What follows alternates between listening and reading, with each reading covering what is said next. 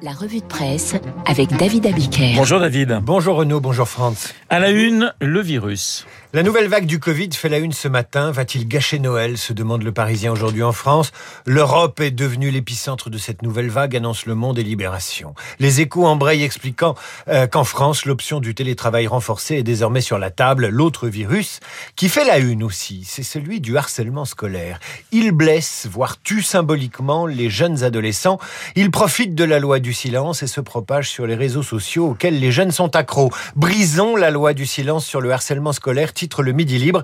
Comment faire face se demande Nice Matin. Paris-Normandie estime que le harcèlement scolaire toucherait 700 000 ados en France. La Provence parle d'un million de victimes à l'occasion de la journée nationale de lutte qui a lieu aujourd'hui. Enfin, Libération revient sur le calvaire de Dina, qui s'est suicidée en octobre dernier après deux années de harcèlement dans son collège. Contre la bêtise et la méchanceté des ados, on cherche toujours le vaccin, semble nous dire la presse ce matin. Et Libération raconte le calvaire de cette jeune fille qui s'est pendue dans la nuit du 4 au 5 octobre. Le calvaire de Dina, victime du harcèlement en quatrième puis en troisième, dans un collège qui avait pourtant mis en place le protocole harcèlement, mais qui n'a pas su voir, détecter et trouver la parade face à ce qui arrivait à Dina. Ses parents raconte à Libération d'abord la nuit du suicide, insoutenable, puis le mal-être de leur fille qui a montré peu à peu ses messages toujours plus agressifs, reçus de certains camarades, suite à des disputes, ou cet appel à l'aide le 17 janvier.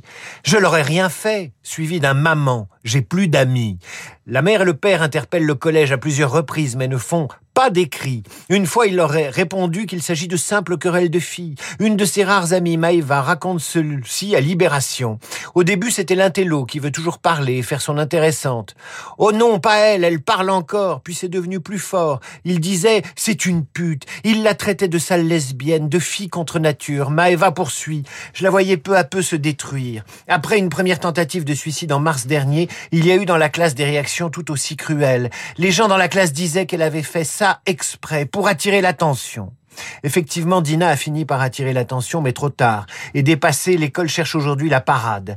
Une loi, il en existe déjà. Des dispositifs de présention, de présention, il y en a. Difficile enfin d'interdire les réseaux sociaux, le téléphone ou de supprimer ce moment de la vie d'un enfant où il a besoin de grandir, de se mesurer à un groupe de son âge avant d'entrer dans l'âge adulte. Après la cruauté des cours de récré, la cruauté, mais avec des guillemets, de la vie politique. Deux copains font ce matin la une du Parisien aujourd'hui en France, Nicolas Sarkozy et Emmanuel Macron. Un livre intitulé Chérie, j'ai rétréci la droite raconte par le menu la relation qui unit l'ex et l'actuel président. En faisant copain-copain avec Sarkozy, Macron siphonne la droite. Inversement, Sarkozy reste dans le jeu en s'opposant en recours. Mais le livre raconte surtout un tempérament, celui de Nicolas Sarkozy, qui ne change pas vraiment. Sarkozy qui reçoit à tour de bras dans ses bureaux parisiens et qui n'épargne personne. Jean-Baptiste Djebari, secrétaire d'État au transport, qui lui a rendu visite, lâche ceci. C'est une bête sanguinaire qui cartouche tout le monde, confie-t-il aux Parisiens. Effectivement, les, verbatims rapportés par le journal en disent long sur, celui qui n'a rien lâché. Au sujet de Macron, l'image de Jupiter, c'est bien, mais si on n'utilise pas la foudre. Sarkozy qui suggère à Macron de ne pas changer de Premier ministre au printemps 2019. Le mien était nul, le vôtre l'est un peu moins. Fillon et Philippe apprécieront. Mais c'est l'échange avec Agnès Buzyn qui surprend le plus. Engagé dans la campagne des municipales il y a deux ans, l'ex-ministre de la Santé taille en pièces à la télé le bilan sécuritaire de Nicolas Sarkozy qui s'en plaint à Macron. La candidate LREM le rappelle pour arrondir les angles. Elle rappelle Sarkozy. Bonjour, monsieur Sarkozy. Pardon? La coupe-t-il? Je crois pas qu'on ait gardé les bovins ensemble. C'est Monsieur le Président. Et là, c'est la curée, Agnès Buzyn, tente de calmer le jeu, mais l'ex est furieux. Si vous voulez que je sorte la sulfateuse, je peux la sortir. Le sujet de la sécurité, je vous prie de, de laisser ça aux professionnels, parce que si vous voulez que je vous donne des leçons de sécurité, je vais m'y mettre. Alors bien sûr, il s'agit de propos rapportés, mais dans les cours de récréation comme dans le marigot politique, on tue symboliquement avec des mots, on se fait plus important que l'on croit qu'on est. Et on est évidemment toujours le centre du monde. Et on l'imagine bien au téléphone en train de bouger légèrement les épaules. Le poids d'un mot, c'est la une de l'opinion. Alors que les échos vous racontent l'usine à gaz que sera probablement le dispositif conduisant à verser l'indemnité inflation de 100 euros pour les 38 millions de Français gagnant moins de 2000 euros par mois, l'opinion s'intéresse à un mot que les politiques hésitent désormais à prononcer. C'est le mot assistana. Assistana, un mot qui fait peur aux candidats titre l'opinion. Dès qu'il est prononcé, il pénalise son auteur. Voyez Laurent Wauquiez qui avait parlé du cancer de la Assistana, ça lui a pas réussi. Alors Macron essaie de trouver autre chose. Il veut que le travail paie. Sa seule boussole, c'est le travail, a-t-il déclaré le 9 novembre dernier. D'où des contrôles plus fréquents des chômeurs, d'où le recul de l'âge légal de départ en retraite. Du RMI au RSA en passant par la prime d'activité, l'opinion vous raconte ce matin comment l'État veut faire en sorte que le travail paie davantage. Mais c'est le travail du dessinateur CAC, le dessinateur de l'opinion que l'on retient en première page. Un candidat annonce la couleur à un recruteur.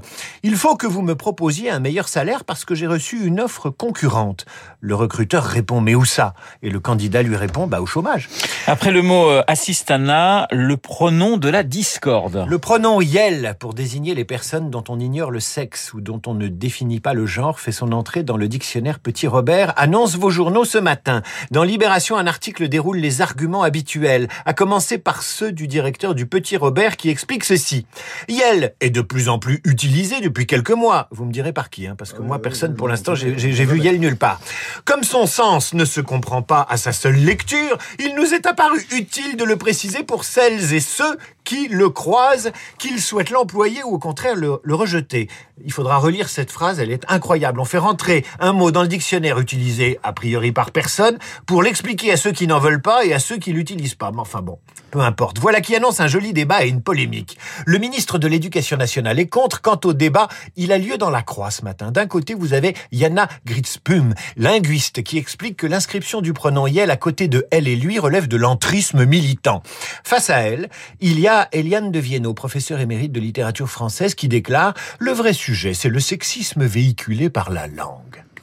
Et là, c'est vrai que la langue française est sexiste, tout le monde le sait. Ah oui. Je vais même vous dire, le français est non seulement sexiste, mais il, il est intransigeant avec ceux qui commettent des fautes de syntaxe et de grammaire. Il est méchant, le français. Il est non seulement sexiste et intransigeant, mais pourquoi ne serait-il pas un peu, allez, disons-le, xénophobe, le français? Car après tout, la plupart des gens qui ne le parlent pas, le français, ce sont des étrangers. Après le procès en sexisme du français viendra un jour son procès en xénophobie. Et qui sait si ce jour-là, le petit Robert ne sera pas devenue la petite Roberte. La revue de presse signée David Abiker et la réaction en direct de Franz-Olivier Gisbert. Franz-Olivier Gisbert dans Esprit. Libre dans un instant.